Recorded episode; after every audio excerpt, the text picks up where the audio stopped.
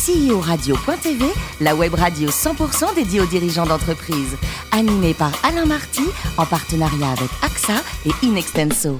Bonjour à toutes et à tous, bienvenue à bord de cette émission spéciale de CEO Radio.tv. Nous sommes en public et délocalisés à Lyon. Vous êtes plus de 48 000 dirigeants d'entreprise à nous écouter chaque semaine en podcast. Réagissez sur les réseaux sociaux, sur notre compte Twitter, CEO Radio-du-bas TV. À mes côtés pour co-animer cette émission, Antoine Rimaten, président du directoire d'Inextenso. Bonjour Antoine. Bonjour. Et aujourd'hui, nous recevons l'excellent et très jeune hein, Baptiste Rébier, directeur commercial et administrateur de Fermob. Bonjour Baptiste. Bonjour. Vous étiez en 82 là, c'est Oui. tout jeune là, c'est Jeune, mais bon, déjà euh, père de famille, euh, donc euh, voilà. trois enfants. Trois enfants, oui. Alors, licence de droit, maîtrise de sciences politiques, MBA, et vous rentrez dans le groupe familial. Vous n'avez pas eu envie d'aller voir ailleurs avant de faire des bêtises chez vous?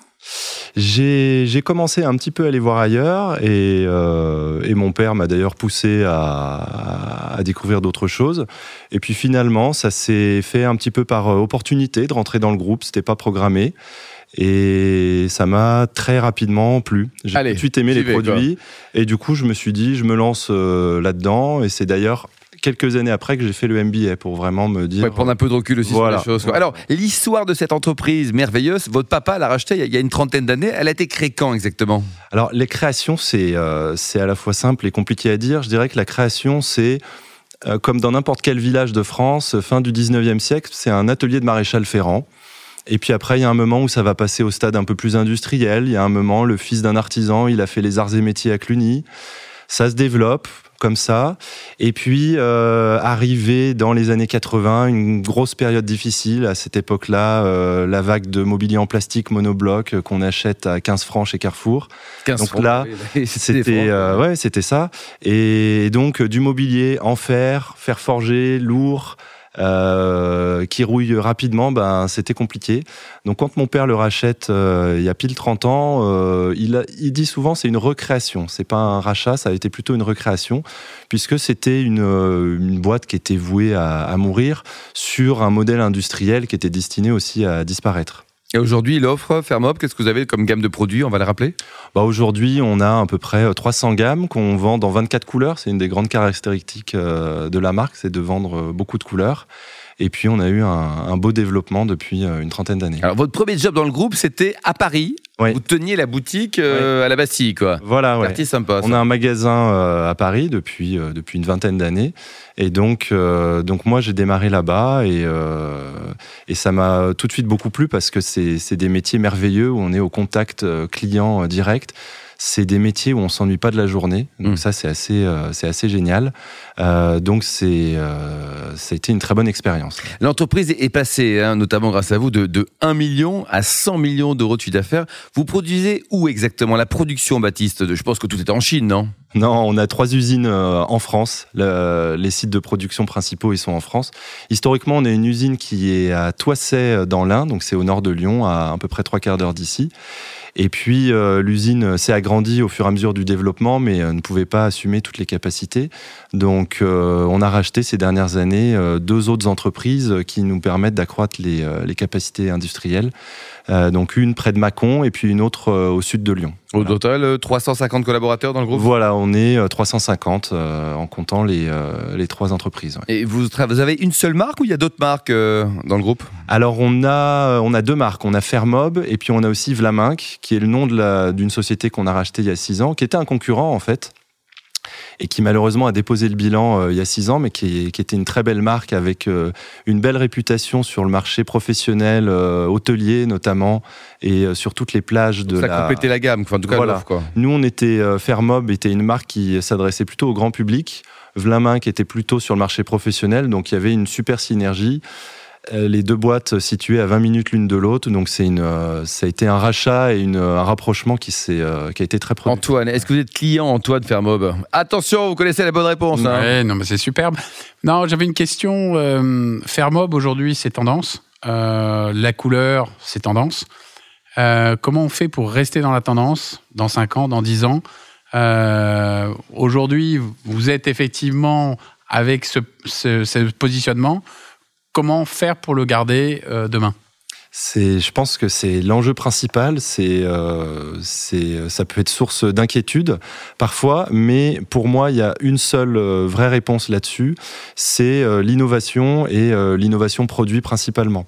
Donc, ce que je vois, c'est que par rapport à nos concurrents, on lance chaque année une trentaine de produits, de nouveaux produits chaque année, ce qui est en moyenne beaucoup plus que ce que font nos concurrents. Le- L'innovation sur- sur- au niveau Ouais. des chaises, quand même, euh, qu'est-ce que vous avez comme innovation? Alors, c'est de l'innovation euh, en termes de, de nouveautés produits et puis surtout de l'innovation sur le design. C'est ça qui, qui peut faire une, une vraie différence.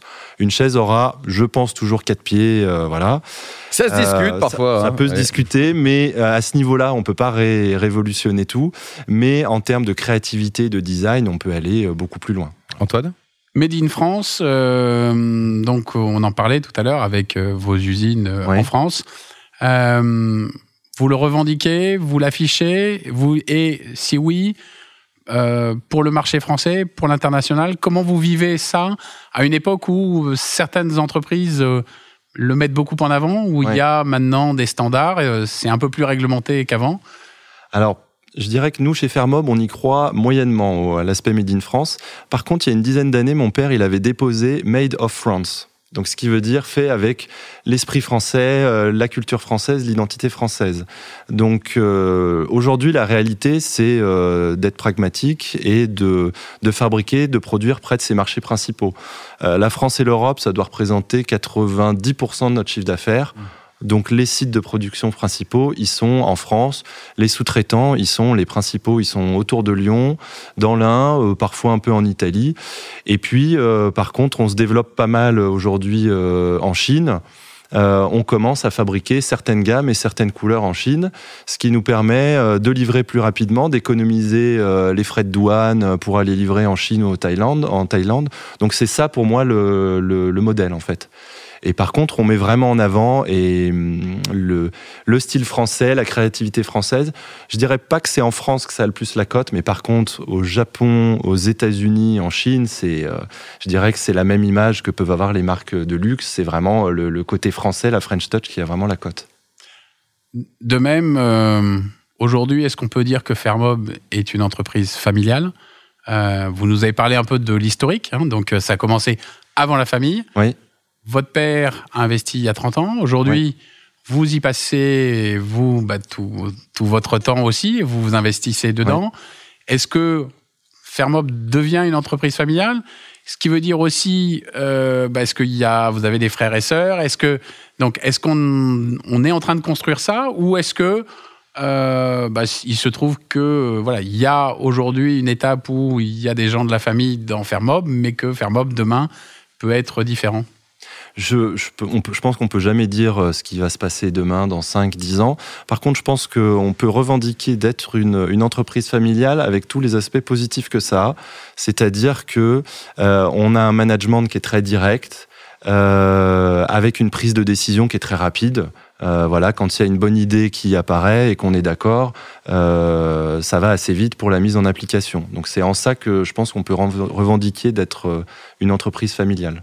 Alors, vous avez parlé d'aspects positifs, qui veut peut-être dire qu'il y aurait des aspects négatifs à être une entreprise familiale? Moi, j'en vois pas beaucoup. hein. Enfin, on fait aussi partie de, de clubs d'entreprises familiales. On échange beaucoup avec, euh, avec d'autres entreprises euh, de la région.